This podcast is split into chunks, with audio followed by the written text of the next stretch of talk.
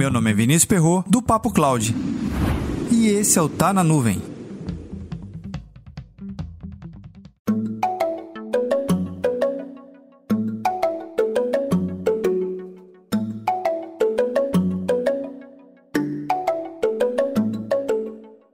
A dica de leitura vai para o livro A Solução dos 86%: Como ter sucesso na maior oportunidade do mercado nos próximos 50 anos.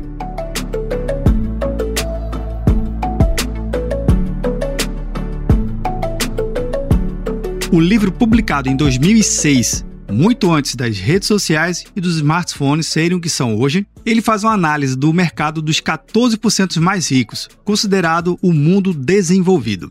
Faz um relato muito breve sobre que esse mercado está mais do que saturado. E existe uma outra fatia, os 86%, aonde empresas estão sabendo desenvolver produtos e soluções baseados em características únicas desse setor, o mercado emergente. Os autores mostram várias estratégias para conseguirmos observar cada detalhe de cada tipo de mercado e seu público-alvo. Ele também dá várias dicas de como desenvolver design de produtos, precificação, embalagem, distribuição, publicidade e muito mais. E um ponto bastante interessante: regras de engajamento. Lembra, esse livro foi escrito em 2006 muito antes de engajamento ser o que é engajamento hoje. Quando analisamos as soluções de computação em nuvem, é de fato que na primeira instância falamos que a computação veio para democratizar.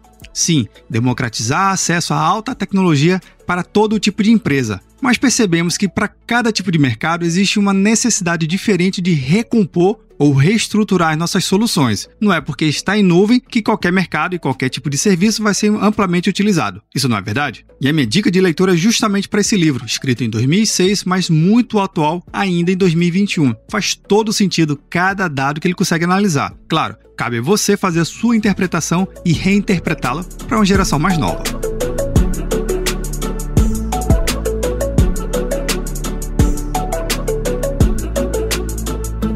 Você, já desenvolveu alguma solução para qual fatia do mercado? Para os 14% ou para os 16%? Comenta lá no nosso grupo do Telegram, bit.ly barra Telegram. A principal lição desse livro é que é o seguinte, você sendo empreendedor, analista, consultor, independente da sua atuação no mercado, pense exatamente como o seu cliente ele se comporta com aquele serviço e formate da melhor forma possível para aumentar a sua lucratividade ou, no caso, a sua usabilidade. Depende da sua moeda.